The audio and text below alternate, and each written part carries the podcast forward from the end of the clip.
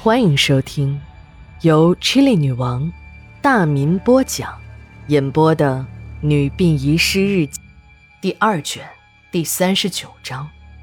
等这个吕姓村民冒死检查到一个山洞时，他发现了那两只丢失的山羊正在山洞里悠闲地倒着脚。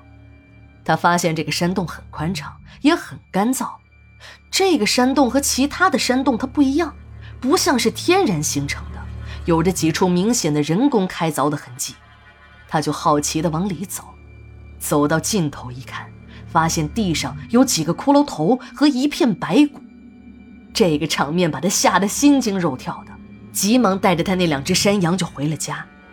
回家后，吕姓村民把这个奇遇和老婆说了一遍，老婆胆子小，就说：“哎呀，那一定是杀了人了，你赶紧去报案呐！”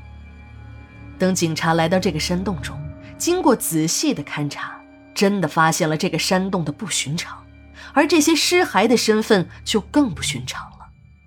在山洞中，警察一共整理出了六具遗骸，五男一女，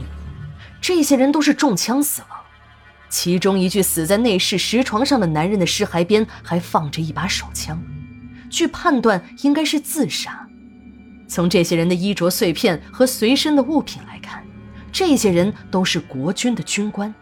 只有那个躺在床上的人穿着一身的中山装，身边呢还扔了一根文明棍。办案人员从这个人的身边找到了一个黑色的美国造皮夹皮夹中几份保存完好的文件揭开了一个惊天的秘密：这位穿中山装、拄文明棍的人就是老冯的父亲。时任这家银行的行长，然而这一切都是表面。老冯的父亲冯南山的真实身份是国军调查统计局二处的少将，负责绥远地区的经济工作。他的皮包里还有一份委任状，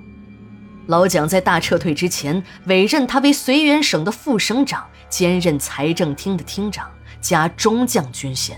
并命令他把绥远以及京津地区的黄金、美元储备，还有大批的珠宝文物，一律装船运走。老蒋还下了死命令：如果是运不走的，也要就地销毁，一个子儿也不能落到红军的手里。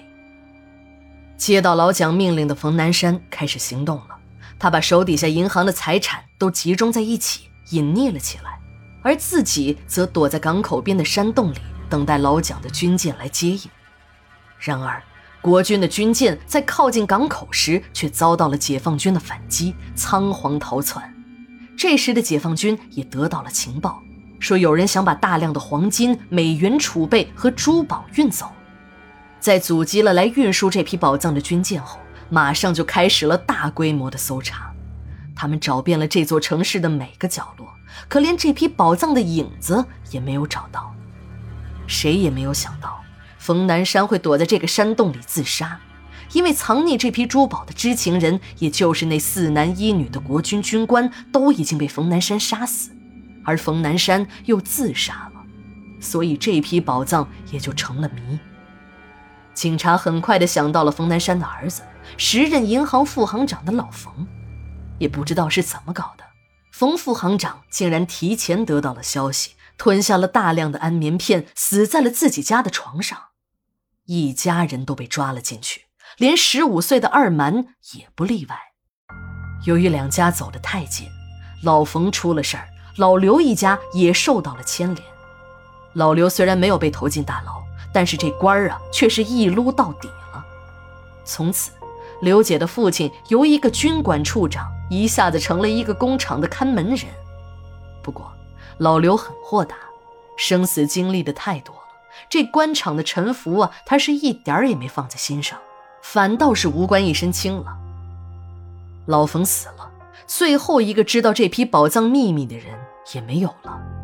那些办案人员是立功心切，疯狂地折磨着二蛮一家人，各种方法用尽之后，他们发现这些人真的和老冯遗书中说的一样。他们对这件事情那是一无所知。老冯在遗书中说，那些宝藏有很大一部分都是他们家银号的财产，那是他们家祖上传下来的。既不是国军的，也不是红军的，自己没有占任何人的便宜，也不希望有人巧取豪夺自己家的财产，这是他们祖上的遗训，到他这儿也不能破。既然自己没有能力保护祖上的家业，那就让他永远的沉睡在地下。从局子里放出来的二蛮明显变得呆头呆脑起来。没过几年，二蛮娘也病死了。二蛮的两个姐姐金玲和银玲，由于人长得漂亮，虽然成分不好，可还是在老刘的帮助下嫁到了两户好人家。老大金玲嫁给了在民政局工作的山子。老二银玲呢，嫁给了一家医院的医生小陈。这两个人现在都有了出息。山子当上了民政局殡仪执法队的大队长，小陈呢，则当上了本市药监局的局长。当时外面也不断的有人传言，说小陈和山子家那都是根正苗红的主，两个人的老子那都是当大官的，能屈尊和一个反革命分子结亲家。一定是图冯家那家传的宝藏。还有知情人说，冯南山藏宝的地点就在本市二道岭到武功山这片土地上，足足有两大卡车的金条、珠宝还有美元，总价值那是上千万美元。这还不算那些珠宝和文物的升值呢。从建国到现在，一直有人对这些宝藏那是深信不疑，垂涎三尺。寻宝者们在二道岭到武功山之间的狭长地带上不断的寻找着，每一个关于这些宝藏的消息都会在这座城市中掀起一阵波澜。有内部人士透露说，当年这个案子从公安局转给了国安部门，直至现在，这个专案组还没撤呢。古墓的密室里，两具血肉模糊的男尸。解剖台上的女人，离奇爆炸的古墓揭开了这批宝藏神秘的面纱。九月二十九日，日记连载，明天继续。